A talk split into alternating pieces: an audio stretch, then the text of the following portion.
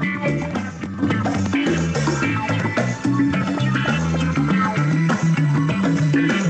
dia, boa tarde.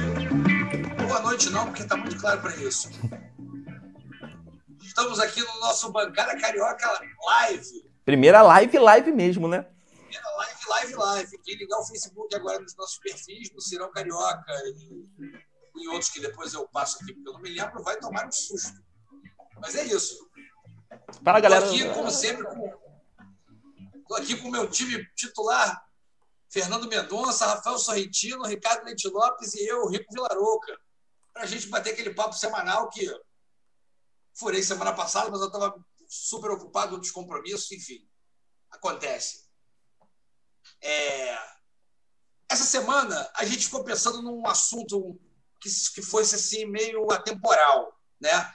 É, não tem nada de, ao mesmo tempo que tem muita coisa acontecendo, não tem nada de tão especial assim que merecesse é, a nossa atenção para debater um assunto em particular e tal. Mas uma conversa na nossa lista é, pessoal prevaleceu ao longo dessa semana, que é uma coisa que nos intriga muito nessa atual direita que está aí pelo mundo, enfim, no Brasil também, que é assim uma certa nostalgia, né? Uma direita que fica buscando a volta, a, a, como dizer meu pai, a famosa volta dos que não foram, né? É a volta de um passado glorioso, de um momento aí, sei lá, que, quando é que foi que o Brasil foi uma grande nação, né? E que o mundo foi uma coisa muito maior e melhor e sei lá, as famílias eram perfeitas, eram imensos comerciais de margarina, enfim.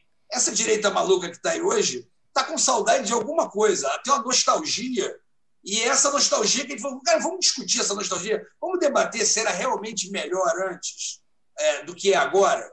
É, bom, para isso, eu reuni, nós nos reunimos como sempre, a gente vai se falando ali no tempo que dá pelo WhatsApp, e agora a gente vai começar a se reunir é, sempre aos sábados, fazendo a live para quem puder assistir, depois fica gravado ali para quem quiser assistir. É, antes de tudo, bom dia a todos. Né? É um prazer estar aqui. Ao vivo é sempre mais complicado, mas até que da última vez foi gostosinho, né? Todo mundo tem que melhorar os seus fundos, exceto o Fernando, que já está num grau mais profissional, a luz e tal. Mas, enfim, é o que vale é o papo. É, vou começar, já para começar logo, né? Porque o Bancada Carioca começa agora, né? Então, deixa eu dar nossa passada de vinheta aqui mais uma vez.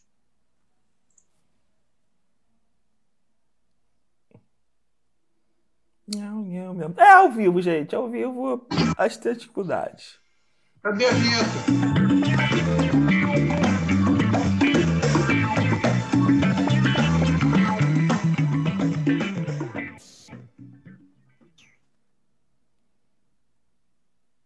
Pronto, e aí? O que, que acontece agora?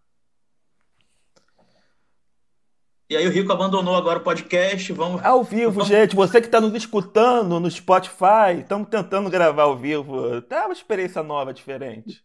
É, você no podcast só vai rir do que a gente está falando agora. Quem estiver ao vivo vai saber do que a gente está falando. Mas relaxa que agora fica normal. O Rico voltou Bom, aqui no nosso podcast. Voltei, enfim, é muito botão para apertar por enquanto. Eu vou treinar. É... Vou começar abrindo essa conversa seguinte. Rafinha, bom dia. É... Vamos lá. Diz aí pra gente onde é que está, em que lugar do, do, do imaginário popular está essa nostalgia que a direita brasileira e mundial está procurando aí. É, tem, a gente tem do que sentir tanta saudade assim, claro. A, a, gente tem sempre uma memória afetiva, né? Eu tenho uma memória afetiva da minha infância que pegou ali a reta final do governo militar e o período de abertura. É, tenho uma infância, uma lembrança de infância maravilhosa, assim como meus primos mais à direita ou mais ao lado bolsonarista também morrem de, de saudade da infância deles que foi em pleno, né, em plenos anos de chumbo. Eles não estavam lidando com nada disso, um pouco alienados disso tudo. De qualquer forma, mesmo que não tivesse, eu acho que a lembrança da tua infância, né, dos seus anos de infância, são sempre os mais agradáveis possíveis, mesmo que você tenha nascido, não sei que você tenha nascido no meio do holocausto, talvez não, mas em condições razoavelmente normais, a gente sempre sente saudade da infância, da própria infância. Mas é, eles têm razão nessa nostalgia. A gente que está enganado de não sentir nostalgia nenhuma desse tempo que eles têm saudade, Bom dia. Saudações, Rico, Ricardo, Fernando, nossos ouvintes. É... Bom dia a todos. Bom dia, boa tarde, boa noite, boa madrugada para todo mundo.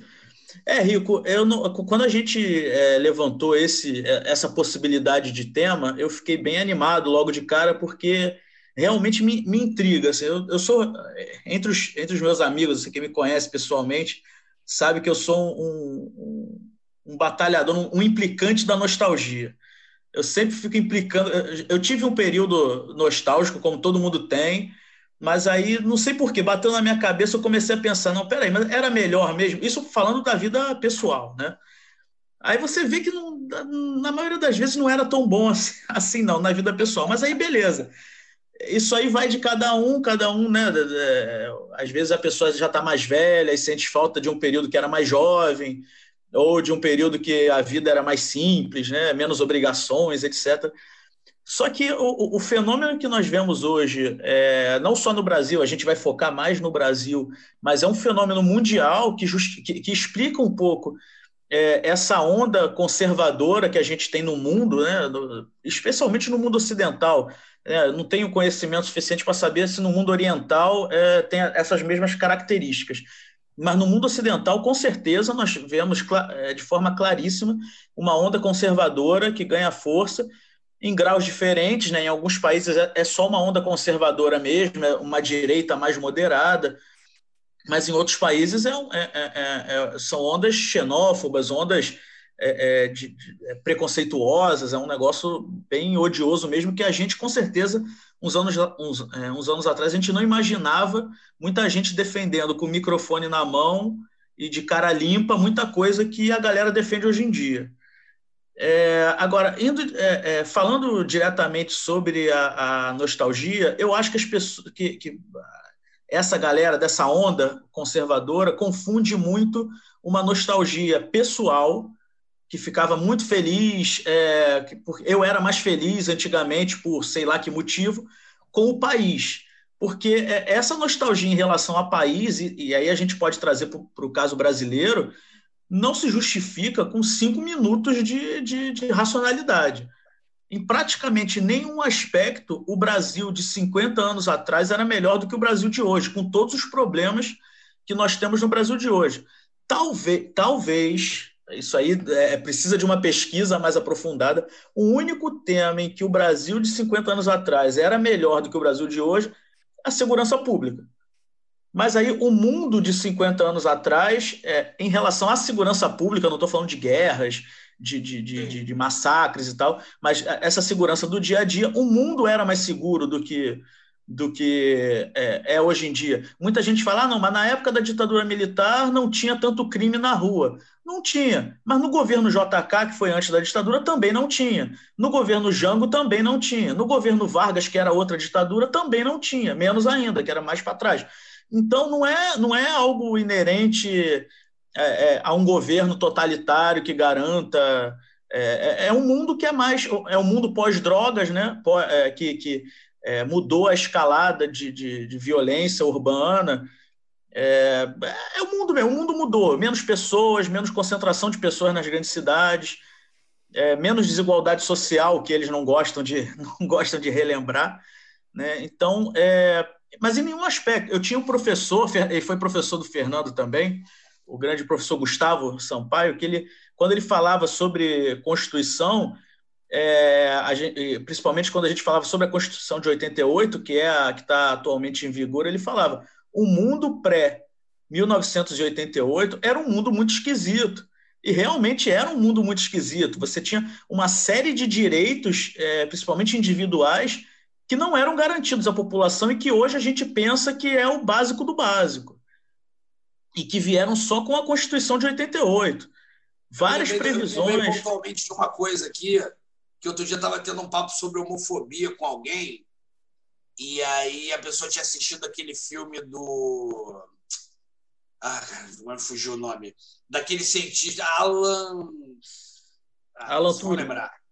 Alan Turing foi o que descobriu Sim. os códigos alemães. Foi. É, tem aquele filme é, e que ele foi, e que ele, e que ele teve um, acho que uma castração química fui Isso. condenado por homossexualidade, uma coisa, e aí alguém veio dizer, é, é, fazer algum discurso que eu não me lembro, eu falei assim, cara, olha só, eu não sei se você sabe, mas o, a homossexualidade masculina, especificamente a masculina, é crime desde a Inglaterra vitoriana, se tornou crime na Inglaterra vitoriana e acho que durou até o início da década de 60, se não me engano. 70, 70. De... Foi na década 70, de 70 né? que deixou de ser crime na Inglaterra. No, no... Ninguém está falando em casamento, não. É crime. Não. Você vai preso por ser homossexual. Por ser homossexual. É, é, é, inclusive, inclusive é uma lei muito, foi muitíssimo pouco usada na prática, né?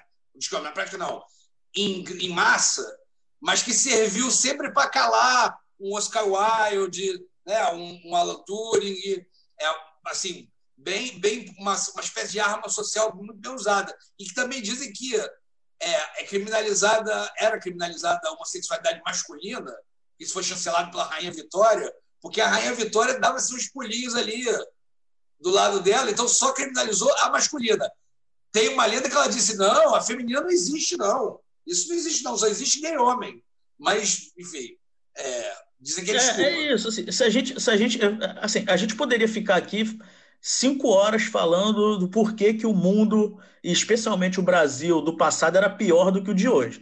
Né? Índice de analfabetismo, ah. saneamento básico, etc, etc, etc. Mas, assim, né, pessoal, vamos para para para pensar. A gente tem a gente tem uma audiência qualificada, então não preciso ficar ficar levantando tudo isso. Parem para pensar cinco minutos no travesseiro peguem ponto a ponto das, dos, das, dos principais pontos de um país e vejam que em quase todos o Brasil era muito pior. Mas aí eu vou ver, eu vou, eu vou jogar para vocês falarem também, senão vou falar demais. Depois a gente volta.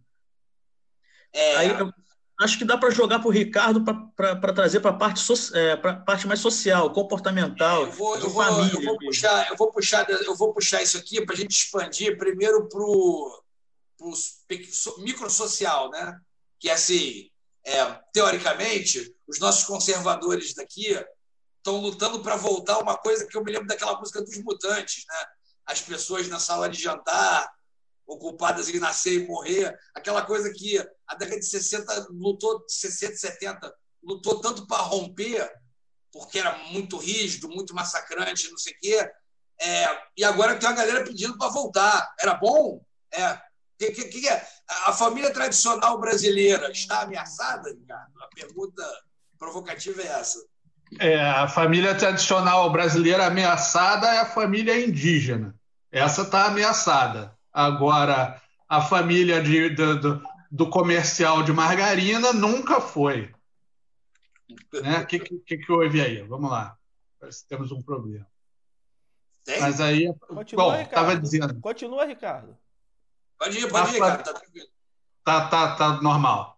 É, mas como eu ia dizendo, a, a, família, a família tradicional brasileira, é, o que, que era? Aquela que, que, que assistia é, é televisão, que assistia é, é, seriados da, da, da, enlatados americanos e que tomava aquilo por base, uma família do Arremi, um um Perdidos no Espaço, quer dizer, era aquela família mamãe, papai, os filhos, né? aqueles filhos espertinhos, e, e, e essa era considerada a família, que está representada nos anúncios de margarina. Você chega lá, chega aqueles meninos todos saltitantes, sentam ali, comem um pão com margarina, que é ruim, porque o bom é na chapa, aquela chapa, a, a chapa tradicional brasileira, que você coloca ali. Agora, é, é, essa, essa é a família que, que, que, que, achavam que existia. Mas essa família nunca existiu. Essa que é a realidade. A realidade é que, que era tudo escondido. Então, assim, não existia. Uma, era muito difícil uma pessoa. Você tem que lembrar que, assim, o Sorrentino está aí, vai, vai se lembrar disso.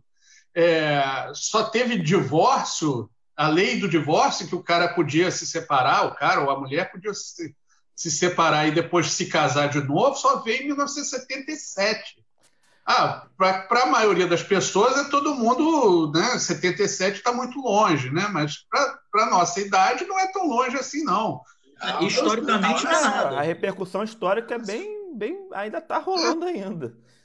Então, assim, aquilo era uma forçação de barra para manter a, a, a, família na aparência, porque era na aparência, ali já não tinha amor, não tinha afeto, não tinha sexo, não tinha nada, e estava todo mundo lá conformado em viver junto. E, e todo mundo olhava atravessado para quem tivesse uma, ah, uma mãe solteira, não sei o quê. Então, essa, essa independência a gente ganhou. E assim, e não há quem tenha. Como é que vai ter saudade disso? Saudade de, um, de, de, de uma mentira? Não sei, tem gente que tem, né? Então, assim, é, isso acontece. Agora, essas coisas vão mudando.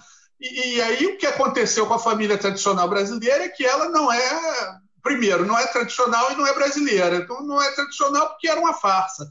E não é brasileira porque não era. Era baseado num modelo que é um modelo branco americano, que era aquilo que a gente via na televisão e que vinha defasado, porque a gente viu nos anos 70 os seriados dos anos 60. Então, a família tradicional brasileira dos anos 70 era a família dos anos 60. Então, é, é, é, é pior ainda, a gente veio. É, é uma era anterior às liberdades que estavam acontecendo nos anos 70, que era aquela e é coisa. E é uma mentira, e é uma mentira enlatada de outra mentira, porque aquela família lá não era realidade nem nos Estados Unidos, muito menos para a gente trazer para o Brasil, um, um, país majoritariamente negro e mestiço, e a família tradicional brasileira é branca, é, é, quase, quase aquele padrão claro. europeu. Era uma coisa bizarra. né? Não, eu, eu, me lembrei agora do Bradesco fazendo uma proposta de futuro usando os, os Jetsons, né? que já é. era uma coisa assim. É, exatamente. E, não, e aquilo, aquilo ali, e o que eu estou falando, aquilo era a família dos anos 60. Quando chega nos anos 70, aquilo é rompido. Você vai ter o Woodstock, você vai ter o movimento, Flower Power, não sei o quê. E aí começa a romper aquilo, entendeu? Aí começa a viagem lisérgica. Não estou fazendo juízo de valor, estou falando que aconteceu. Aconteceu isso. E aí mudou. E a gente estava tava preso ali no, no Major Anthony Nelson, ali, no, no, no na, na, coisa dessas. dessas é, enfim, nessas, teorias em que dormiam. É, é, era o, o, casal que dormia em camas separadas. Talvez seja o segredo da família tradicional. é, eu não sei, a minha família não é muito tradicional, não, então nem posso dizer isso. É, quase é. nenhuma é, né? É, exatamente. Assim, de, de, não, a minha é menos tradicional possível. Não, não tem nada de tradicional. Então, assim, está tá quase, tá quase assim. onde está a família? Assim, é quase uma coisa para preservar no zoológico, né? Onde está essa tal família tradicional brasileira? É, primeiro tem que saber o que é, né? É, Quer dizer, a gente sabe o que é. A gente, eu tô, tô, de, tô de brincadeira, mas assim, é o modelo pai, mãe e filho, que é o que, o que se quer seguir. É, e, e, isso existe, existe, é legal que exista, é, ninguém quer. Isso é, isso é outro mito de, de, de, dessa gente doida. Ninguém quer destruir isso. Ninguém está nem interessado em destruir isso. As pessoas só querem é, é, é, é, é a aceitação de outros modelos. Esse aí já é aceito. Então não precisa mexer nesse. Ninguém não, quer destruir. Modelos. É, na verdade, assim, a gente só quer a aceitação dos modelos já em vigência, porque, né, assim, é, sei lá, vou, vou, chutar aqui um, vou chutar aqui exemplos aleatórios, assim, uma família uh, composta de uma mulher e dois homens, meio eu tu eles, né, que é inclusive baseado numa uma história, é. uma história verídica. Uma família, vou dar outro exemplo. A minha família, eu tenho uma tia, quer dizer, ela, ela é uma tia de consideração, né? porque ela é mais velha que eu, me ajudou a, a, a me criar em alguns momentos, assim. Mas eu tenho uma tia que ela, é, que ela é índia, porque ela foi dada para o meu tio-avô. pelo Minha família, por parte de mãe, é do Acre. O meu tio-avô, junto com o meu avô e tal, eles tinham umas coisas daquelas companhias de navegação né, do, do Amazonas. Meu tio-avô era muito amigo de um chefe tribal, ou algo assim, pelo menos essa história que eu sei, e o cara deu uma filha para ele de presente. Meu tio-avô criou ela na família, ela é parte da família. Mas ela, não, ela, ela, é, uma, ela é uma indígena original. Assim, uma indígena, chamando a tia Luísa de, de, de, indígena fica até estranho. Mas ela é uma índia original. Assim. Isso é absolutamente fora de, do tradicional, digamos assim. Né? Então, assim, é, não existe essa, essa coisa. Eu vou, eu vou puxar aqui para o Fernando. É, tá. Eu vou. Eu, tá, tá, tá pipocando o somzinho do WhatsApp aqui, né? Preciso desligar esse troço aqui. É, eu, tô, eu vou puxar aqui para o Fernando. Então, o seguinte: é, tem uma coisa que me, me, passou pela cabeça. Eu não sei se você quer falar um pouco disso, ou de repente colocar no, no contexto do brasileiro, essa coisa, enquadrar esse contexto brasileiro. Mas eu fico imaginando que para você que está lidando mais organicamente com política agora, no dia a dia e tal, é, eu imagino que essa nova direita nostálgica é, deve estar tá causando um, um debate interessante no, no, no político, né? No, no, aspecto político. Né? O, que, que, esse, o que, que esse povo está propondo para o eleitorado deles, entendeu? Sei lá. Não, é, é, é, antes de qualquer coisa, boa tarde, boa madrugada, como diz o Rafael, bom dia, pessoal da bancada. Não, quando o Rafael estava falando, me veio muito à cabeça, o gente estava falando, que existe uma coisa, existe a nostalgia, existe a saudade.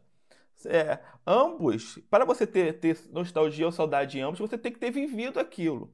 O que eu percebo é que se criou uma nesse tempo de fake news, a, fake, a grande fake news que se criou é, era a questão de termos um Brasil melhor anteriormente. Porque você falar que tem saudade de um Brasil de 1930 não, não, não vale você falar que tem é, saudade nem nostalgia, porque você não viveu aquilo.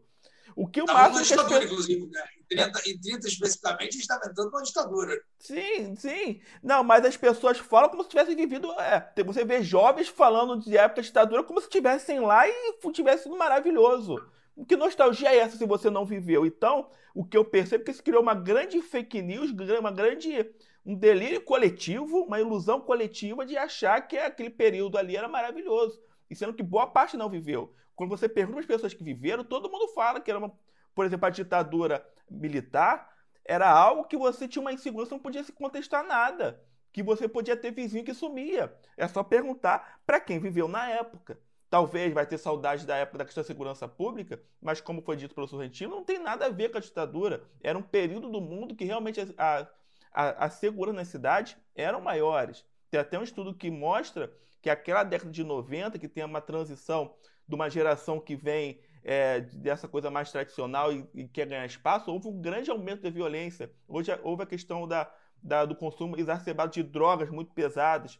Então ali houve um, um, surto de violência no mundo inteiro. Então não tem tanto a ver assim com os regimes. Agora assusta é que é, virou prática política, e aí estou na, na sua questão, Rico, justamente a pessoas exaltarem um período em que elas não viveram dizendo que ali era bom. E não era. As pessoas é, é, faziam suas necessidades no Rio. Não tinha banheiro. Era fossa. Na zona oeste do Rio de Janeiro ainda tem muitas casas que tem fossa ainda. Ainda é fossa. Não tem tratamento de um, um pouco mais, né? Um pouco mais de fossa. Nós ainda estamos com um problema de saneamento grave aí. Grave. Então, como aquilo era melhor? Aquilo não era melhor. Agora temos outra fossa. Mas assim... Você sabe que tem um mito que eu fui descobrir outro dia? Isso para mim era uma, é, também foi outro daqueles equívocos. Quer dizer, eu não sou a pessoa que tem essa nostalgia, mas eu, isso era uma coisa que me parecia que já tinha sido melhor. Eu fui ver, não. Que era que já se dizia, ah, antigamente as escolas eram as escolas públicas eram muito melhores. Não eram, Você aprendia eram, latim, francês, né? É, mas aí eu fui ver o tamanho da base né, de ensino público naquela época, e não tinha pobre. Assim, os pobres não estavam inseridos no ensino público. Então, pô, você faz o ensino público ali para uma elite, né? classe média e tal, pô, dá para manter os níveis. O que existia era uma. É que você falou, na né? educação, que existia uma base muito menor de alunos, e com isso o ensino superior tinha uma procura também menor. Era, era mais fácil, era menos gente concorrendo, porque a grande parte da população nem completava o segundo grau. É, esse é o ponto. Aí era pouca gente quem conseguir, quem tinha condições de um pai ou de uma mãe bancar que ele fizesse uma, uma universidade, aí ele fazia um curso de direito, fazia um curso de engenharia, era mais fácil o acesso. Mas é porque muita gente não tinha como é, acesso à educação. Era oitava é. série no máximo.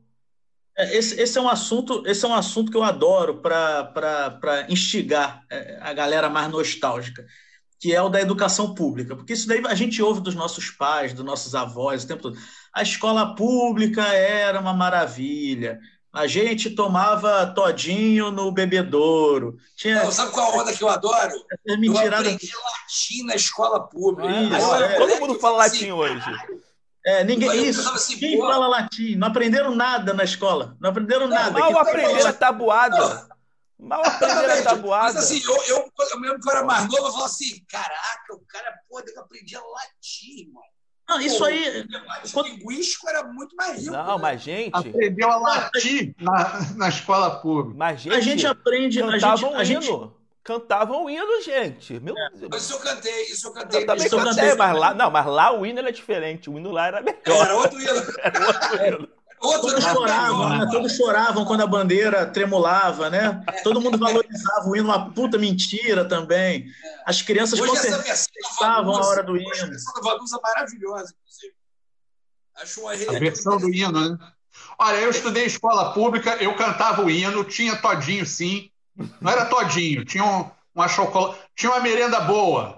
Eu estudei na época do Brizola. Ah, Tinha uma merenda Brizola, boa. aí dá pra ter saudade, nostalgia. Do CIEP e do Brizola dá pra ter Tinha uma merenda muito boa. A minha escola era muito, muito bem equipada, era grande, muito bem equipada, deteriorou rapidamente. Então, assim, é, quando eu entrei tinha equipamento, quando eu saí já não tinha mais nada. E, e- e uma outra coisa, isso é um- um- uma falha. É, tinha equipamento e não se usava, porque não se sabia exatamente como usar.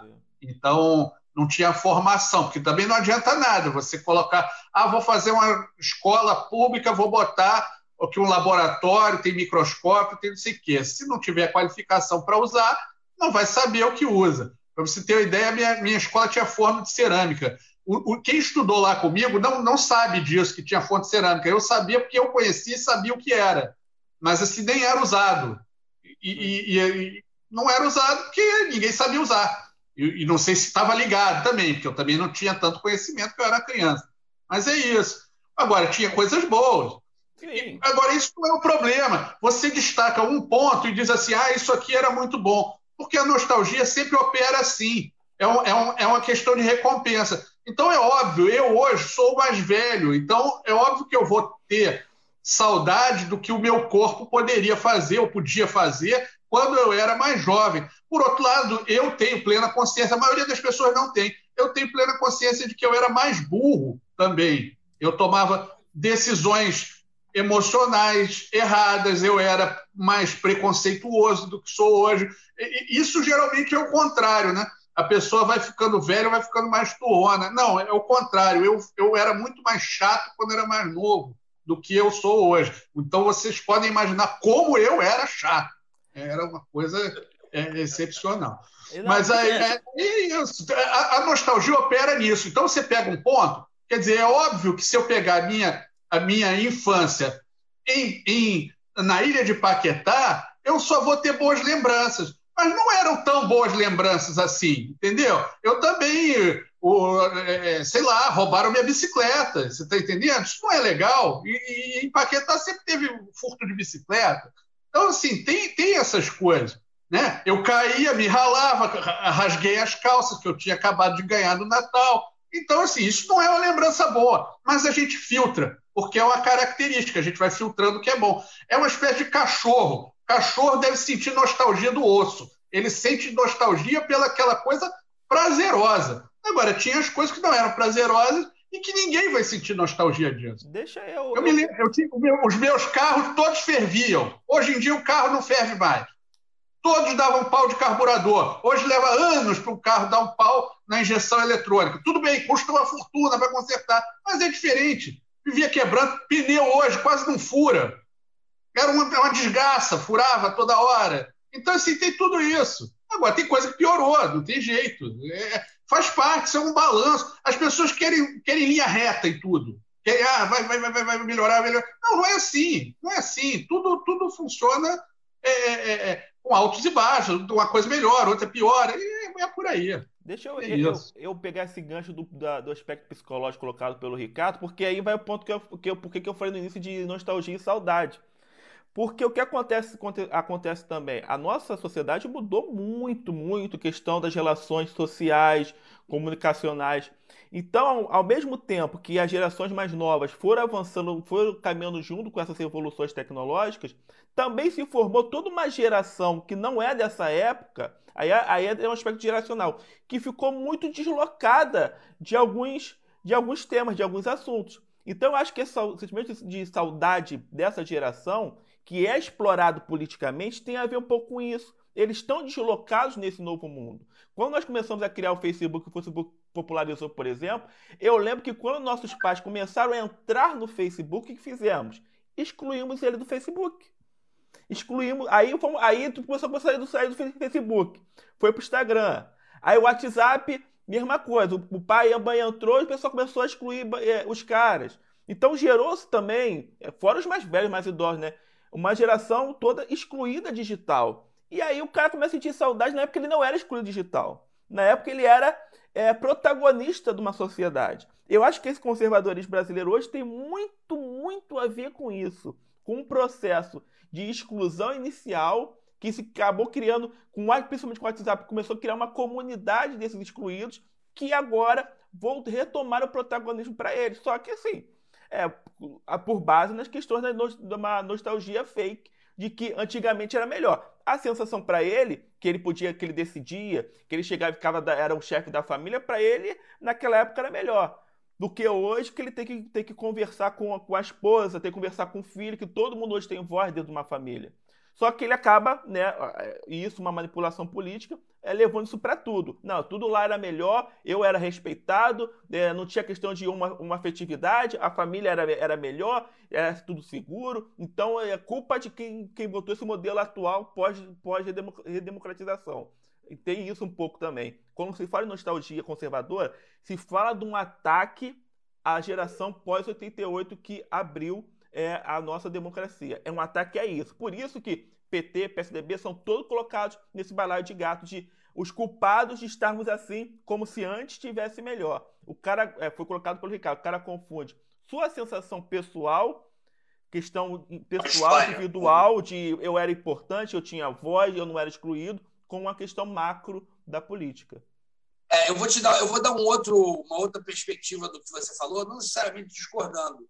Eu acho eu me lembro de uma aula de sociologia da comunicação lá da FRJ, e, obviamente, o que me ocorreu agora, eu nem vou lembrar de qual é o, o teórico que, fa, que falou isso, mas numa das aulas, eu me lembro da professora de sociologia falando uma coisa muito interessante, uma teoria muito interessante, que é o seguinte: é, essa coisa da pós-modernidade, que era isso, né? até, sei lá, até 1960, talvez 70, você é, você nascia e crescia já numa certa perspectiva de qual seria o seu caminho na vida. Lá, meu pai é advogado, eu provavelmente seria advogado, né? Ou se não for também, mas enfim, ali por volta dos 20 e poucos anos eu devo estar me casando, né? Por volta dos 20 e pouco eu já terei filhos, é, por volta dos 30 e pouco eu talvez tenha dado entrada num apartamento, enfim. É, ou se eu fosse pobre também, eu permaneceria pobre, porque é, essa, essa escalabilidade social também era muito restrita, enfim. É, as pessoas tinham mais ou menos uma ideia de para onde a vida iria. A pós-modernidade deixou isso tudo em aberto. Né?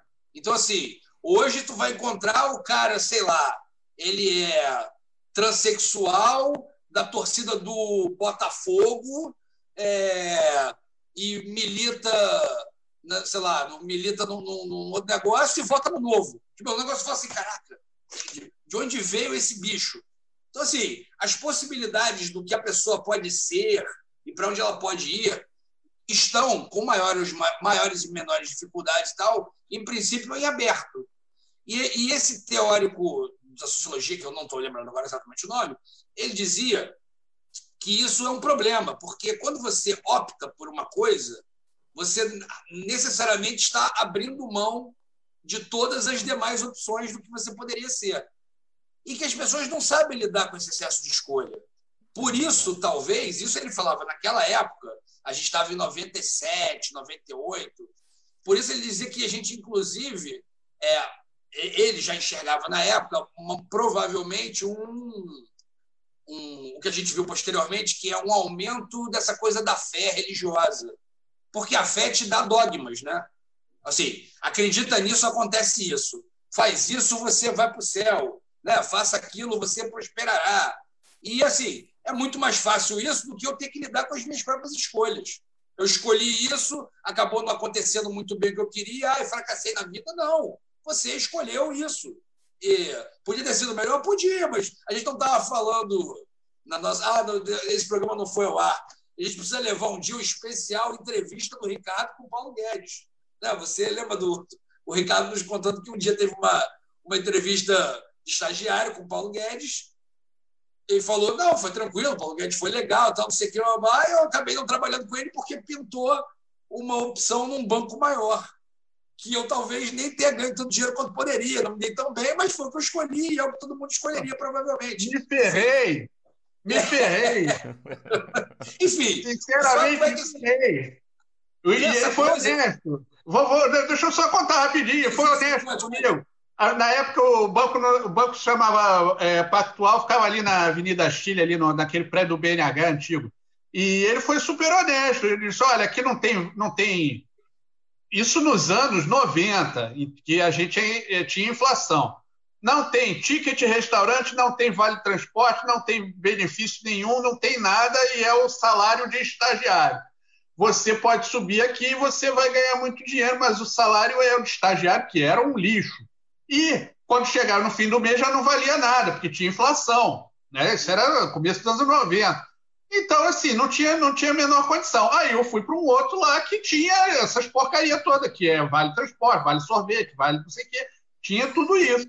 Aí depois o que, que aconteceu? Obviamente quem ficou lá ganhou muito dinheiro, porque o cara subia rápido, o banco era pequeno, e eu fui para um gigante desse, que depois foi, aí quebra aí é incorporado por outro, foi incorporado por outro, foi incorporado por outro, até ser incorporado por um chinês que foi incorporado pelo Bradesco, pelo Itaú, sei lá, nem, nem sei mais. Virou tanto bom que eu nem sei mais qual é, porque nessa, isso também ninguém fala. Teve uma quebradeira de banco, né? Nos anos 90 começou a quebrar um atrás do outro, e aí eles iam se incorporando e viraram os gigantes que nós temos agora, os cinco, cinco gigantes. É, é isso. Mas, é, enfim. É, Voltando ao que eu estava assim, falando aí, jogando para vocês, é isso, né? A gente tem. É, o, o, a, a, acho, acho que as pessoas, no, na verdade, estão um pouco dessa nostalgia, dessa previsibilidade da vida, sabe? É, que não existe mais agora, irmão. Assim, agora, então, com o nosso supracitado Paulo Guedes aqui, irmão, é se vira nos, é, se vira nos 30 mesmo, assim, né? sem direito, sem nada. É, é o que estão pregando. Mas é isso. Não sei se vocês concordam comigo. Eu acho que tem um pouco isso, assim, essa, a dificuldade das pessoas de lidarem com as possibilidades da vida como ela é hoje. E ela te possibilita muito mais coisas que possibilitava antigamente. É, o Rico, eu concordo 100% com, com, com essa sua última fala. E indo nessa esteira aí, eu estava pensando que talvez, é, isso eu não, não, não tinha pensado antes, quando a gente definiu o tema, mas talvez essa onda de, de eu não gosto de falar onda de conservadorismo, porque eu, o conservadorismo, eu acho que é maior, o conservadorismo como fenômeno político, eu acho que é maior do que essa nostalgia infantil. Entendeu? Tem, nem é isso, né? Quer dizer, nem é esse conservadorismo com, que, com o qual a gente está tendo que lidar, né? É, isso, é, não é isso. Às vezes a gente confunde. O que vivemos é reacionarismo, não é conservadorismo. Isso, isso. Então, re reacionarismo. Responder é insenseio. O político não é um ser autônomo que aparece com, com a ideia. Ele vê que tem um pessoal com, com, com, querendo alguma coisa e ele se oferece para isso. O político é o contrário. do sentimento. Houve uma captura desse é, sentimento por. por, por... É, ele, ele, joga no futuro. Bom, tem um pessoal aqui que gostaria de voltar ao, ao passado. Então eu vou dizer que no futuro vão voltar ao passado. Aí pronto, todo mundo, oba, é esse aí exatamente, que eu quero. Exatamente. É o progresso, é né? todo, todo mundo é a favor. Curioso depois, antes de você continuar, Fia, e de repente Fernando ou, algum de vocês falando assim, o que que estão prometendo na eleição de 2020 esse povo? Né? Vamos trazer o Rio de Janeiro de volta. Mais passado, ué. Teve um cara que está querendo que o Rio de Janeiro volte a ser capital. É um cara desses aí. Sim, ah, eu vi é, isso. Foi isso. Perfeito. Lembro mais vai, resolver, vai resolver todos os problemas, realmente. Mas, mas, mas esse exemplo. Da, da, da base do, do Bolsonaro. É, enfim, um cara bolsonarista. E olha, isso aí é, é uma discussão, pronto, beleza, coloca isso aí. Mas é isso, é uma volta ao mas, passado. Mas esse é um exemplo. Não, não é tudo que está no passado que é ruim também, não. Sentimento. Pode ser que a gente tome decisões. Quando você toma uma decisão errada, você tem a possibilidade de voltar a, atrás, não tem problema nenhum. Isso aí não é o que está em discussão. O que está em discussão é um sentimento maluco de que tudo era melhor e tudo piorou e que isso se deve simplesmente a alguns fatos que são as realidades que estavam escondidas e que são reveladas. O que aconteceu, no meu entender, foi isso. A, a, a, houve um boom da comunicação em que tudo apareceu. Tudo aquilo que era velado e tampado no anúncio de margarina apareceu. Apareceu família desconstruída, é, Suzane Richthofen matando o, o, a família, apareceu um monte de coisa os programas de televisão viraram... Coitada, ia aparecer, né? É, ia aparecer porque foi um caso de repercussão. Mas estou falando assim, é, não aparecia. As coisas esquisitas não apareciam. Esquisitas dentro desse, desse contexto. Então, foi, foi isso. Aí agora tem que lidar. Ah, a família não é mais do jeito que, que era antes. Aí o cara pensa, o cara vivia no mundinho dele. Pô, antes era muito melhor. Não, antes você não sabia. É, é isso. E agora você é obrigado a conviver com isso. É, é, e aí você sofre, porque você é obrigado a conviver com coisas que você não estava preparado. Você estava, como o Rico falou aí, você estava preparado para um tipo de sequência da sua vida. Compra isso, compra um carro, entra no consórcio. Aí, bum, modifica tudo. E ainda modifica economicamente também. Hoje em dia as coisas mudaram. Né? É, hoje em dia, comprar um, um imóvel já virou um negócio praticamente impossível. Na geração dos meus pais era mais fácil, na do meu, meu avô era mais fácil ainda. Hoje em dia não dá. Por outro lado, meu pai juntou, sei lá, 12, 12 meses de, de salário para comprar televisão. Hoje você compra televisão baratinha que vem da China. É, é o, o, foi até o, o que eu, isso que o Ricardo falou também, é, que também veio na esteira do que o, que o Rico falou. Eu comecei a falar e acabei eu mesmo me perdendo.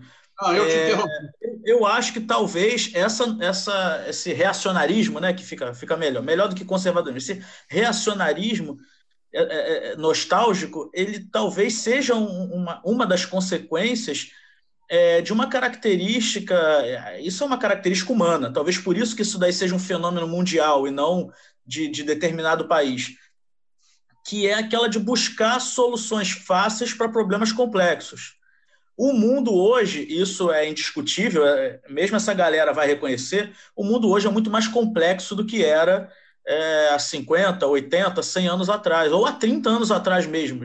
O mundo hoje é muito complexo, as coisas mudam muito rápido e, e exigem muito do indivíduo para conseguir acompanhar. Muita gente não acompanha, fica para trás e aí gera um sentimento de. de, de, de... Fiquei para trás mesmo, cair do caminhão, do caminhão de mudança, entendeu? E aí você vem com essa ideia nostálgica de voltar para um período, para um mundo que você entendia, ou que você era é, é, levado em conta, entendeu? Ou na sua cabeça, pelo menos. Talvez você nem entendesse mesmo, mas você acha que levava em conta. E essa é uma solução fácil. Você vê um problema super. Os problemas né, de hoje em dia super complexos segurança pública, é, corrupção, é, sei lá, família, sei lá, todos esses problemas super complexos você coloca numa caixa, tipo, ah, antigamente era melhor. E aí eu, pum, jogo aqui, vamos voltar ao antigamente. Pronto, é uma solução mágica, simples é, é, é, e rápida. E aí você pensa, meu Deus, sou um gênio, descobri a solução para esses problemas super complexos. Vamos voltar para o passado. E aí você, você vê uma característica de aí, é, é falta mesmo de, de, de, de, de conexão, de, de raciocínio. Porque essa galera acha. Abstração, abstração falta abstração. É, não, porque assim, essa galera acha. Você não consegue ir para a página 3, entendeu? Você lê o livro até a página 2 só. Você, essa galera acha que é possível, mesmo que você faça um esforço muito grande, que o governo se junte para querer isso, que é possível você voltar a uma situação de, de, de anos, de 30 anos atrás. Sendo que aconteceram 30 anos de coisas nesse meio do caminho. Então, mesmo que você volte, tente voltar a uma conjuntura de 30 anos atrás, não vai ser a conjuntura de 30 anos atrás. Vai ser aquilo ali que você quer com a conjuntura de hoje, porque é, é, é aquela figura de linguagem do Rio, né? O Rio, o Rio muda o tempo todo, ele vai indo. É uma galera que acha que colocando a mão no Rio vai conseguir fazer ele voltar para trás e, ele, e, o Rio continua indo. É, é, uma ideia é, é, até infantil. É, na minha cabeça é algo infantil. É, é, é, um raciocínio de gente burro velho, de cabelo branco, pessoas até super instruídas, com, com cargos altíssimos, né? pessoas técnicas né? muito boas, de sucesso financeiro, mas que tem esse raciocínio pueril, um raciocínio esquisito de que é possível voltar a algo ignorando tudo que aconteceu nesse meio tempo, entendeu? É, é, é complicado, é, é, muito difícil acompanhar. Eu tenho uma séria dificuldade para acompanhar essa galera, por isso que eles me odeiam, porque eu fico eu fico brigando com eles mesmo, porque eu acho uma estupidez inacreditável. Você é uma alma boa, eu não brigo mais não. Eu, eu, eu semana retrasada, eu, quer dizer, eu já tinha parado de brigar. Quer dizer, eu acho que eu nunca briguei muito, mas eu fui de brigar. Mas eu descobri uma tática sensacional quando você, quando você baixa o nível do discurso para a quinta série, eles correm. É um negócio estranhíssimo. Estranhíssimo. É, por exemplo, eu, tenho, eu, eu brinco com todo mundo que eu tenho um bolsonarista de estimação. Eu tenho alguns, mas tem um em particular que ele tem uma vantagem. Ele é uma pessoa, pelo menos, bem-humorada. Então, por exemplo, ele fica lá, mito, mito, mito. A gente detona, esculacha, não sei o quê. Quando manda uma piada boa, ele ri. Ele não se irrita muito, não. Ele só tem uma coisa que tira ele do sério, o STF. Para ele, o problema do país é o STF, entende? É, é a é, nova solução ele... fácil, né? Agora é, eles vieram com essa. Para ele, mas é que te resolve. acontece o quê? Não, nada, de bom nada. Nada. É, exatamente. É, ele não bom sabe nada. dizer o que, que, é. Porque tem isso. Agora que eu ia linkar no negócio que você falou. Porque tem uma coisa que é o seguinte: você usou a metáfora do Rio, né? A impressão que eu tenho é que essa galera que assim, ela vai chegar no Rio e falar assim: pô, eu queria que voltasse aquele, aquele trecho do Rio que eu gostava. Aí não tem como. Mas sabe o que ele faz? Ele represa o rio para impedir que o rio ande para frente e a coisa fique do jeito que ele. Um certo control freak ali, sabe? Tem que, ele tem que controlar esse rio de alguma maneira. Né? Isso, aí você gera outro problema, você alaga tudo e tal. Aí você. É, pô, As suas tentativas de solução atabalhoadas geram uma série de novos problemas. Por isso que eu, por isso que eu brigo que eu acho que essa galera de hoje, que se, como o Fernando falou, são os, são os reacionários, mas eles tiram onda de conservador, mas na verdade eles são todos terroristas. Assim, ele, a onda dele é assim, eu não, assim, por exemplo, eu não gosto da, é, sei lá, da, como é o nome do, do eu, não, eu não gosto da Ancine, né? Eu acho que Ancine é um negócio que faz filme comunista e tal, assim, então o que eu vou fazer? Eu vou acabar com Ancine. Ele não olha assim, o que é Ancine? Ah, Ancine é isso, faz isso, faz isso. Ah, é, não. Ô, Rico, então vamos é nem... mudar a forma de financiamento. Vamos, sei lá, vamos. Não, vamos acabar com o negócio. E vai botar o não, que no lugar? É gosto do Ancine, Rico. O, o, é, é, mais básico assim. O cara olha o cinema brasileiro e fala, pô, eu acho o cinema brasileiro uma porcaria. Eu nem acho que é, não, tá? Mas vamos é, é, trazendo esse, esse, esse argumento idiota. O cinema brasileiro é uma porcaria. Qual é a solução? Ah, é culpa da Ancine, vamos acabar com a Ancine. É esse o raciocínio. Tipo, e, o que, que vai resolver? Nada. Não vai resolver nada. O cara, o cara é bom em enxergar o problema, mas ele não pensa na solução. Entendeu? É, é difícil. Sim, sim. É, ele é bom, é, ele é, exatamente, ele é bom de identificar qual é o problema para ele, e, e, mas não arrumar a solução para ninguém. Né? Acaba com a coisa. Inclusive, é, eu, eu, acho que. Aí jogando para o Fernando. é difícil, gente. É, claro. Não, e aí agora eu vou jogar para o Fernando, porque é o seguinte: nessa nossa discussão da nostalgia, é o seguinte, eu enxergava já essa nostalgia ou esse traços dessa nostalgia, ali em meados dos anos 90, início dos anos 90, você já via isso embrionariamente, né? Depois, cara, chegou essa coisa chamada internet, rede social, e a gente agora está entrando nessa área do streamer aqui. A gente está fazendo um bate-papo de quatro amigos, sendo transmitido ao vivo no Facebook. De repente, nem vendo, ninguém vendo isso agora, mas poderia ter, e pode e vai estar tá lá, e está registrado. Qualquer coisa que a gente falar aqui está registrado. Então, assim, ainda entrou esse complicador que é a internet. desculpa, hein? já, pô, desculpa adiantando se eu falei alguma besteira, mas agora, é, agora, inclusive, é um momento propício para isso. É, A gente viu essa semana que teve uma polêmica grande envolvendo o Dia dos Pais. Uma coisa simples, né? a campanha Dia dos Pais. Então, acho que não tem muito o que discutir. Se identificou, se identificou, se é pai, se identificou, se não é pai, não se identificou mesmo, enfim. É, enfim. É, Fernando, fala um pouquinho para a gente sobre o que aconteceu e a gente discute né, as diversas questões que envolvem isso aí.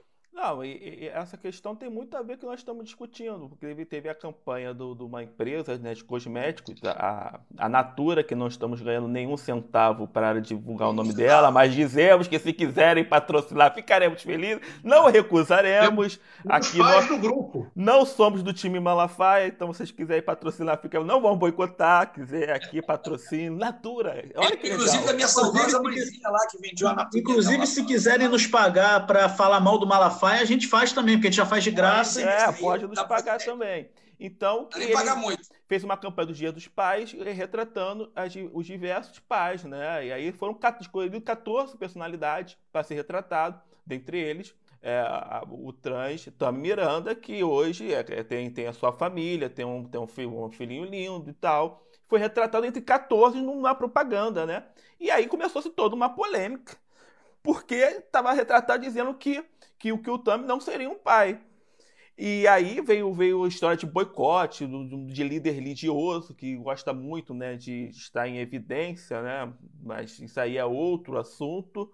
E interessante que esse assunto deu mais repercussão do que o número recorde de morte pelo Covid que coronavírus estamos tendo. Então vocês veem como a questão do sentimento de nostalgia, desse, dessa fake nostalgia, está enraizado. Porque, na verdade, a questão é, do, do, do, de ter um pai trans no comercial do Dia dos Pais vai contra, na verdade, o cerne desse sentimento de nostalgia, que é aquela fake nostalgia, porque ali você está retratando um, um, um, tipo familiar que ficava escondido, né? Porque na família só, só existia na cabeça dessa galera reacionária só existia no Brasil a família com pai, mãe e filhos. Não existia outro tipo de família. Não existia abandono do pai do lar, não existia mãe chefe de família, não existia nada disso na cabeça deles. Não existia pai com amante, o pai com duas, três famílias, não existia nada disso. Mas o, o pai com amante travesti, ó. Meu pai com a mãe de travesti também. também. Tinha vários, vários, não existia, na cabeça não existia tinha nada pai disso. gay, tinha pai, não, não, não, tinha, tinha mãe lésbica, tinha tudo, Tinha ué. tudo, mas na cabeça deles não Essas existia. coisas não foram inventadas pelo, pelo petismo. Foi, pelo É. comunismo, pelo, pelo sabe, Marx. Um rápido adendo. Todo mundo Rápido era adendo. heterossexual, aí vieram com um kit gay, todo mundo leu aquilo e disse: Oba, é isso aqui É uma eu boa quero." ideia, é uma boa ideia. Não foi assim. Não, e outra coisa importante, gente, não o que uma coisa que mostra muito, o que joga na cara é a questão da aliena- alienação parental, que eram pais que simplesmente não criavam seus filhos nem economicamente nem emocionalmente, e era o que mais existia. Então você ter um- uma, uma pessoa trans se colocando na figura de pai com seu filho joga isso na cara, porque o cara, tá- o Tami tá ali, tá cuidando do seu filho, tá dando questão psicológica, emocional, tá sendo um pai presente. Mas isso incomoda o cara, né, que, que, que, que preza pela tra- família tradicional, porque naquele tempo é porque só existia um modelo.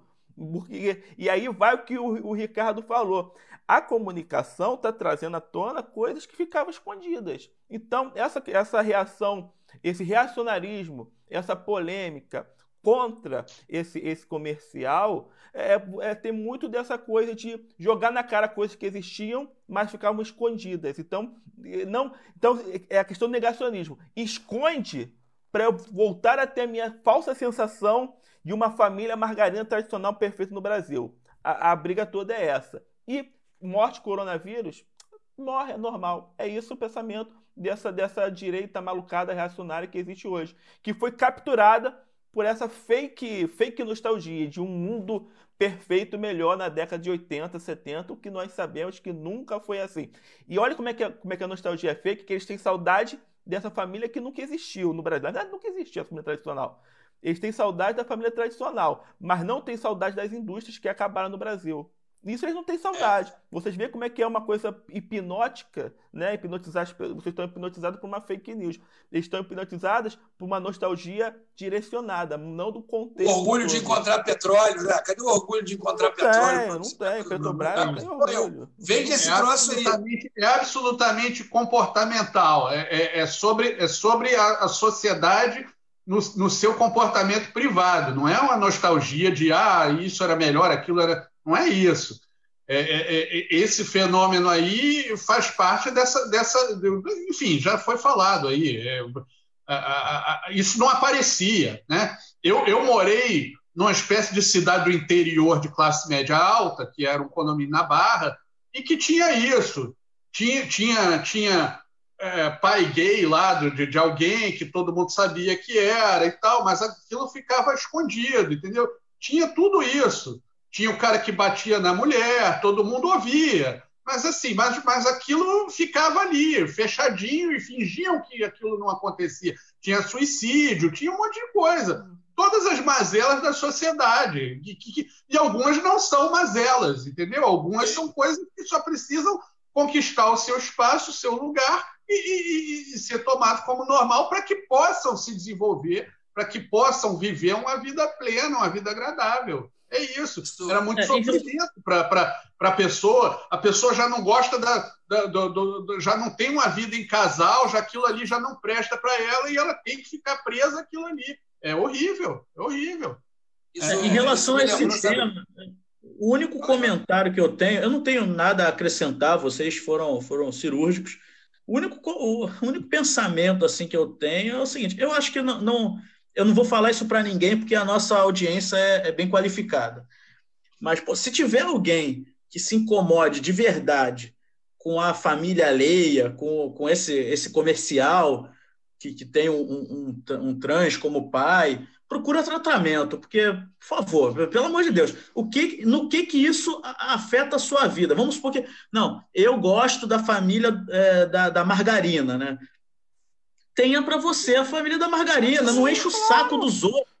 Porra, pelo amor de Deus, se, se, a gente, se as pessoas pegassem esse tema, esse, esse mote, não vou encher o saco de ninguém, a gente resolvia um monte de problema.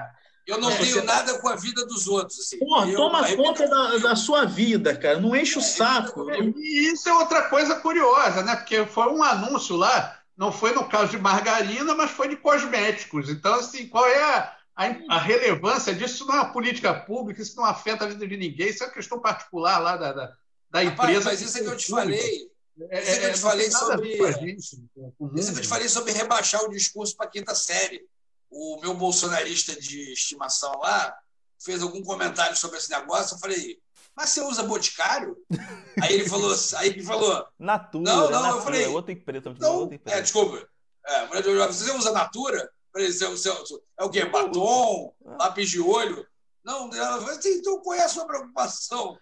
sobre quem a Natura coloca no. no mas deixa, em última análise, deixa, deixa, deixa eu só colocar uma coisa aqui que o Rafael colocou e me veio na cabeça, porque não dá para passar isso. Essa, essa nostalgia fake a gente não pode esquecer. Tem, é, é, é, é algo, é uma estratégia política. Tanto é que o líder religioso que está fazendo toda a polêmica, ele se alimenta dessa nostalgia fake para poder ter mais fiéis. Então, é, é o Malafaia, tá? É importante de falar, dar nomes às pessoas, tá? Senhor Malafaia. Até para não, não soar sua detestável. Porque no religioso em geral. Né? Sabe por que, que eu estou falando disso? Porque eu me lembrei de um caso, o Rafael estava falando, do caso do, do Marcos Feliciano, que recentemente, recentemente não, tem um tempo atrás, diz, é, falou que é, que é impossível termos um ser humano normal que é criado dentro de um lar de pais separados. Vocês lembram disso? Ele falou isso e eu lembro que eu fiquei muito ofendido na época que eu sou eu, eu vim de um lar de pais separados, então eu não sou normal. Só o bonito quem é que é. Então, quer dizer, então é Pô, esse... Eu já tomei Mas, como um elogio. Meus pais estão separados e eu gostei dessa. Não, e, e, e, olha, olha, olha como é que eu sou real. Ele, ele também é filho de pais separados. É, se você pegar a história dele, ele, ele conta isso nas pregações dele. Ele fala que a mãe, que o pai largou a mãe é e teve ele, tentou abortar e teve ele. Então, quer dizer, ele tá falando que nem ele é normal. Por que ele tá falando isso? Uso político, porque ele tá remetendo a briga pela família tradicional, pai, mãe, filho e margarina. Mas ele mesmo não é fruto disso. Ninguém é fruto disso. Então como é que ele fala isso? Então é uso político, porque aquilo fala para um público que não que está hipnotizado para essa fake news, essa não é, o... fake news e vai atrair o voto. É a mesma coisa o líder a, a, a religioso atual que está nessa briga aí contra querendo boicotar a empresa de cosméticos. Tudo bem, eu acho até legítimo você querer boicotar, não tem problema nenhum.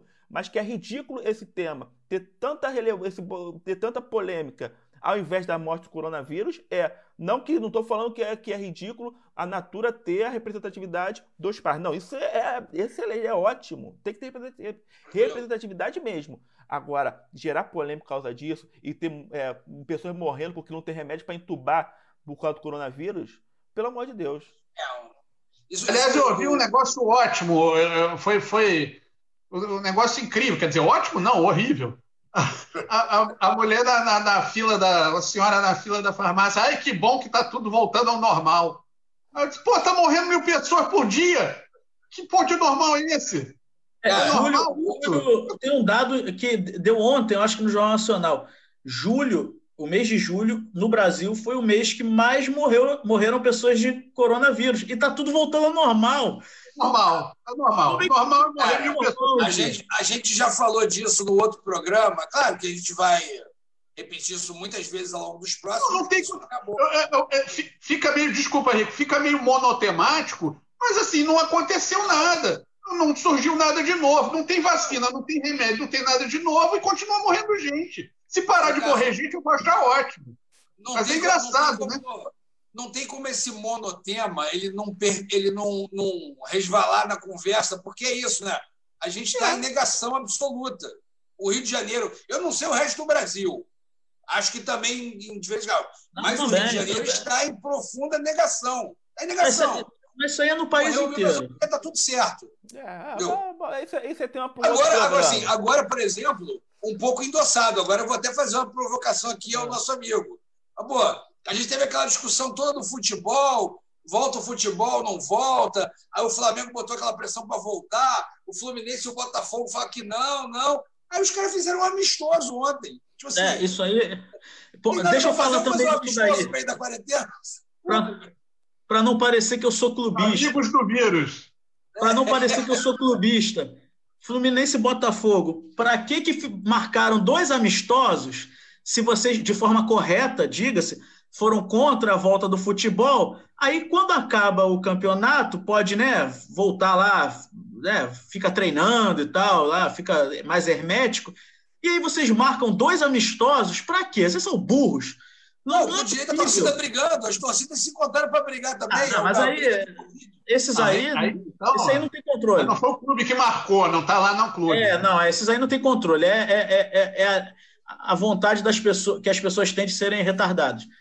É. Mas assim, falando dos eu clubes. Favor, eu acho que o clube devia promover esses eventos também. Olha, briga, o jogo às 17 horas, a briga de torcida vai ser televisionada às 18 horas, vai passar na. Dentro de um ginásio, né? Deixa um monte de faca, um monte de pedaço de pau, vocês se resolvam aí. Não enche o saco de ninguém na rua, não quebra nada de ninguém. Né?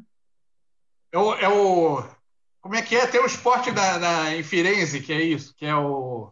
É, tem, o, tem, tem um negócio desse. Na Rússia, eu acho que também joga lá o negócio que é é um futebol com porrada. É... É, eu me lembrei, eu me lembrei só de uma história que a gente a gente pode já ir para dicas daqui a pouco. Que assim, o, o, espelho dessa nostalgia maluca, porque é isso. Tem uma coisa que o Fernando falou que assim, é uma arma política, é uma arma política, mas é uma construção que está sendo feita no, no, campo cultural, porque você vê que assim é, parece, tem uma galera aí que parece que hackearam o cérebro. Assim. Você fala, caraca, o cara tá numa, ele está vendo uma outra realidade que não existe. É, em algum momento, a realidade dele vai se chocar com a realidade factual. Né? Em algum momento, quando ele perdeu o emprego, sei lá, quando os amigos dele pararam de falar com ele porque ele está num delírio, sei lá, em algum momento, a realidade que ele construiu vai entrar em choque com a realidade factual. Eu confesso a você que eu estou um pouco preocupado de quando isso vai acontecer. Assim, vai ter talvez uma galera se matando. Porque é o seguinte, um amigo falou assim, cara, vai ser igual o Collor. Né? Você lembra que dois anos depois da eleição do Collor, tu não achava um eleitor do Collor. Quem votou no Collor? Eu não votei. Votei no Aureliano, votei no, no Ulisses, tal. Só que hoje tá tudo printado. Eu É, votei no Meirelles. Hã? Eu votei no Meirelles. Como vocês sabem disso?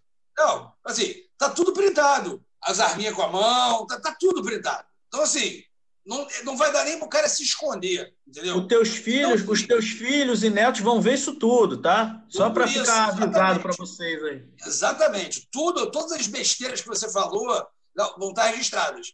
E aí existe esse momento. Aí, por exemplo, eu estava num debate uma vez lá numa lista dessas de bolsonarista, e o cara estava falando, quer dizer, um começou a discussão dizendo que, por ele, devia voltar a monarquia e a Isso. família Bolsonaro devia ser decretada a família real.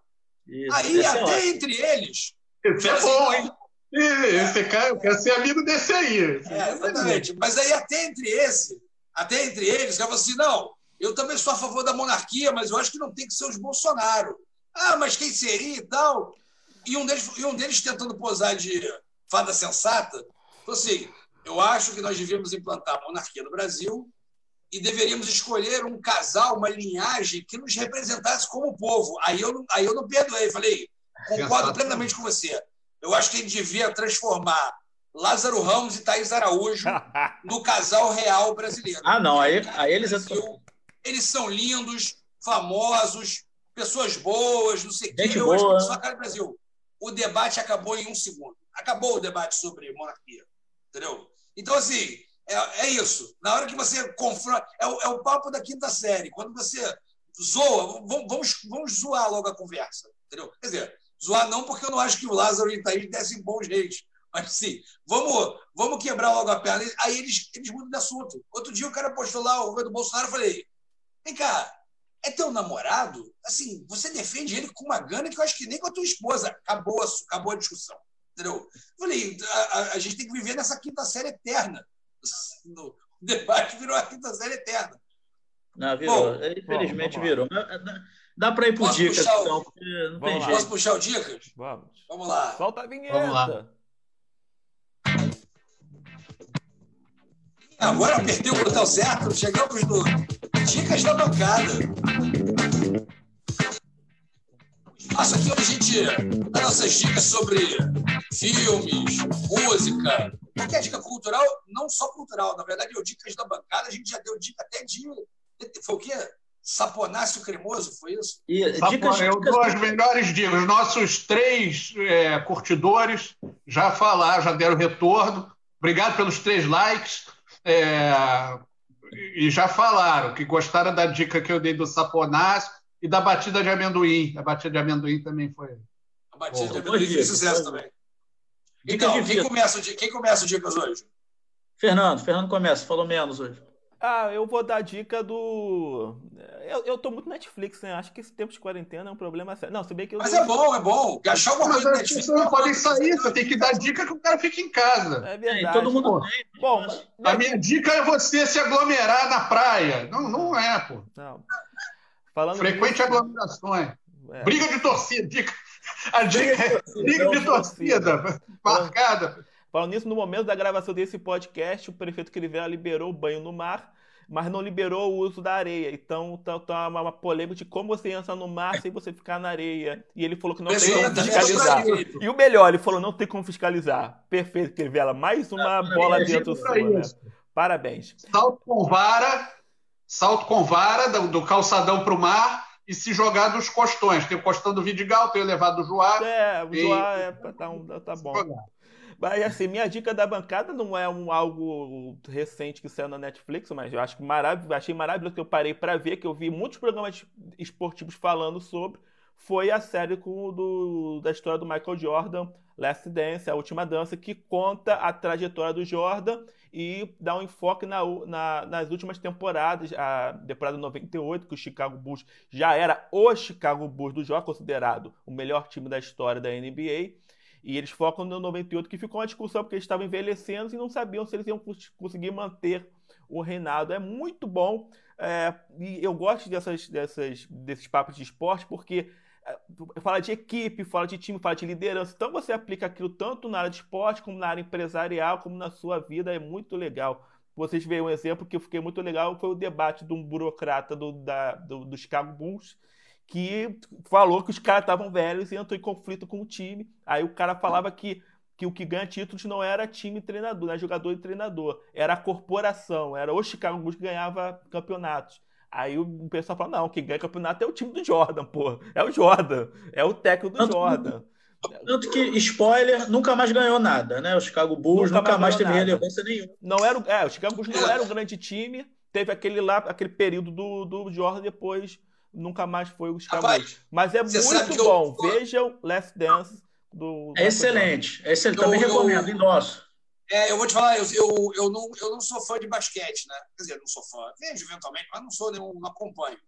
E aí um amigaço meu, documentarista, deu essa dica do Last Dance e falou: meu irmão, você tem que ver. É um negócio assim, tipo, Nossa, um bom. dia eu vou fazer um documentário desse, desse, desse jeito, um negócio de gente grande e tal. E aí eu falei para ele assim, cara, mas eu, eu não sou muito fã de basquete, não. Eu vou achar maneira. Ele falou, cara, eu também não sou.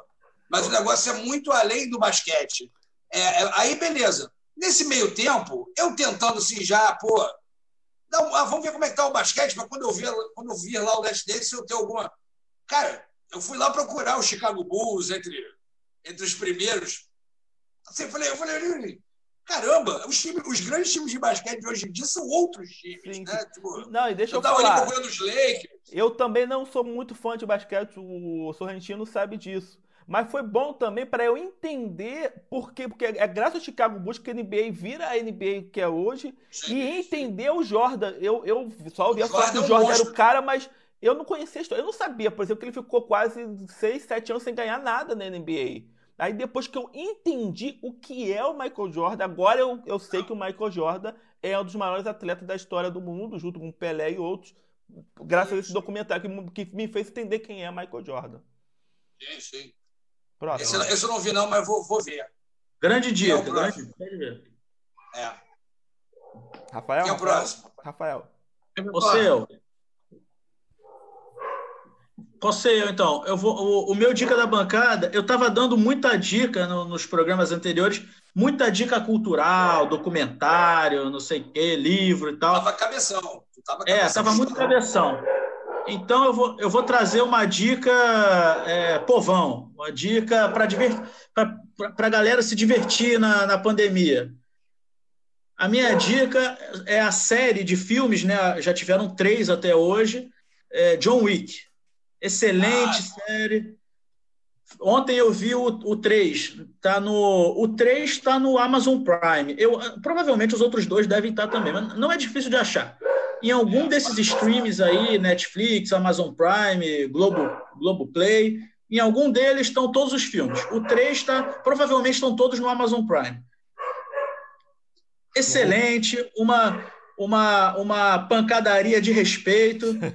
de respeito diferente. Assim, nunca você vê os cara matar tanta gente num filme. Assim, o cara mata não, gente pra caramba. Morre muita gente. Você vê que aquilo, obviamente, né, como todo filme desses de pancadaria, é tudo é, é, ensaiado, tudo bem feitinho, mas passa uma realidade, passa uma. É, é totalmente diferente. Quando você.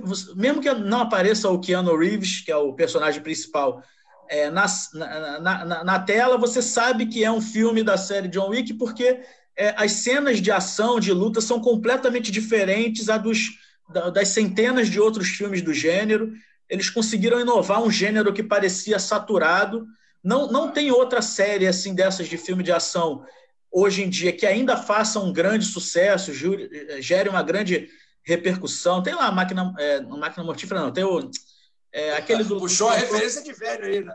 não, não, não. Tem aquele do Tom Cruise, que ainda tem filme, que eu esqueci agora qual é, é o. Missão Impossível, não, Jack, Jack, Jack Rich, não é isso? Jack. É, não, Jack não, não, é nem o Jack Rich. Missão Impossível, é. Tem ah, Missão sim. Impossível, tem James Bond ainda, mas não gera mais é, repercussão nenhuma. Mas essa John Wick, em pouquíssimo tempo, fizeram três filmes. Claramente vai ter um quarto. Vai ter um quarto, exatamente mostra que é, é, é uma série que está bombando, uma série de filmes que está bombando. Então vejam, se você quiser aí passar uma tarde, uma noite aí sem pensar muito, só vendo as pessoas se matarem, se baterem, tá aí a, a dica. você quiser passar a tarde sem pensar muito, só vendo as pessoas se matarem, tem o John Wick, tem a briga de torcida que está marcada também. também tá. Essa é uma série nova aí que voltou. Né? Muito bom. É isso aí. Bom, eu, eu tenho. Eu, eu, eu, eu tô, o pessoal está confundindo aí, que, que eu falo, ah, fala de, de mercado, a favor disso, a favor daquilo e na hora de dar dica, aí dá sapólio, dá marca, dá batida de limão, e, e, e dá uns negócios altamente comunistas da União Soviética. Que diabo que esse cara está falando? Mas é isso. Outro dia alguém aí falou do Tarkovsky, é, do Andrei Tarkovsky, né? O, o, o, cineasta russo, né? Que nasceu na União Soviética, né? Na época era a União Soviética. Acho que foi o Rico que falou do Solares, né? Solares. É. E como a gente falou de nostalgia, o Tarkovsky tem um filme que chama Nostalgia. E é tudo aquilo que eu indico aqui sempre, né? Filme longo, filme que demora, em preto e branco. Então, é, é isso. Então, vocês têm aí duas opções. Tem o John Wick e tem o Tarkovsky aí, o, o, o Nostalgia. Nostalgia, que é um filme italiano e soviético. Né? Dá para ver os dois, dá para ver os dois para variar. Dá sim, dá sim, tranquilo. Não, mas o filme é, vale a pena.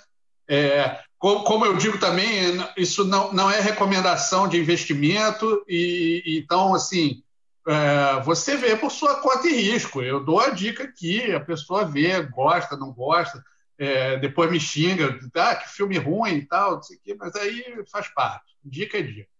Segue, vai aí. É essa. Nostalgia. Não, a minha dica é o seguinte: é, eu vou dar uma dica que já passou, mas já projetando ela para o que vai vir. É, ontem a gente fez, lá junto com o Leandro Peterson e com a equipe do Malboro, uma live de comemoração dos 50 anos do Baile da Pesada, do saudoso Big Boy, né?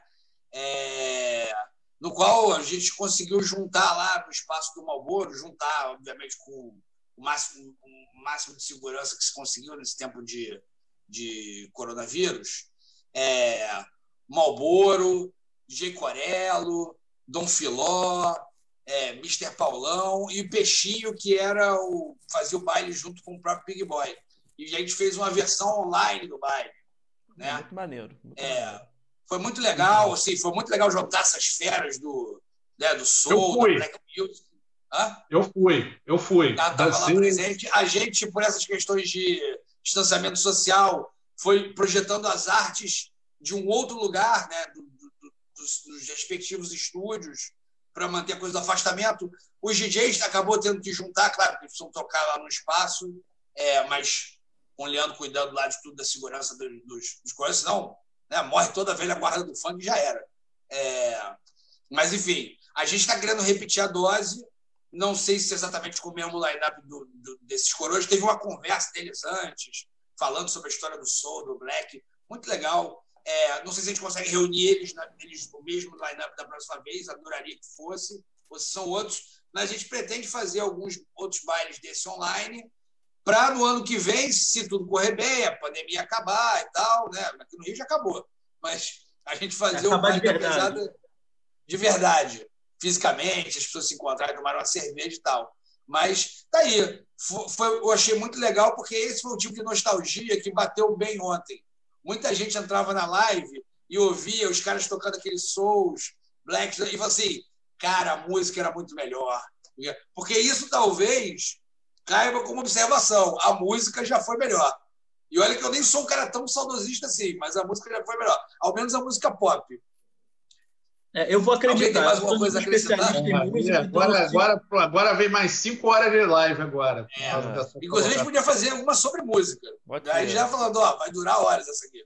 Podemos fazer. A música, a música não tem. A música é temporal. Tem música boa nova, tem música boa. Sim, sim. Mas tinha mais, tinha mais da boa antes, né? E, claro, é, claro. E talvez a gente ouvisse mais, tivesse mais antenado com as novidades. Enfim, tudo, tudo é possível. Tem muita gente boa também.